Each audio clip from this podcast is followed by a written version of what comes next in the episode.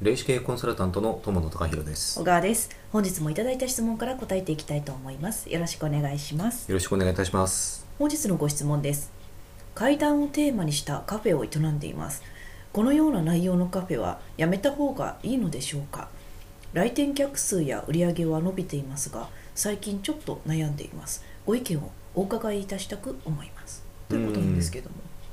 そうですね、あのまあ、このようなのテーマをにしたあのカフェというのは、まあ、最近結構流行ってもおりますし、うん、あのまあ、特に、えーと、来店客数や売り上げ伸びているということなんですよね。であのまあどういうところでちょっと悩まれてるかというのがわからない部分はあるんですけども、あのもしですねえーと、その悩みというのが精神的な部分ですとか、うん、ちょっと何か嫌な感じがするとか、うん、まあ、例えば、えーと、このカフェを、えーとまあ、実際開業されてから体調が思わしくないとか、うん、まあ、そういう理由がもしあるのであれば、あのまあ、やめられた方がいいのかなとは思います、まあ、しかしながらですね、えー、とこういったのをテーマにしたカフェを、えー、と実際されていて、えー、とじゃあそういったあの、まあ、影響が、まあ、見えるあの見えない世界の影響があるのかというと、うん、少なからずはあるとは思うんですけども、うん、あの常にですねえーと、お店の、まあ、店内をですねあのきれいにして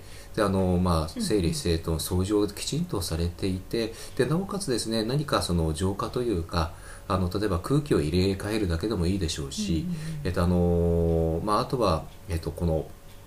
まあ、ご相談者様あの店長になるかと思うんですけども、あのご本人のですねやはりあの波動がですね良ければあの大丈夫だと思います。で本当に嫌な感じがするようであれば、えっと、またあのこちらにご相談ください。はい、あのそれでいいと思います。はい、はい、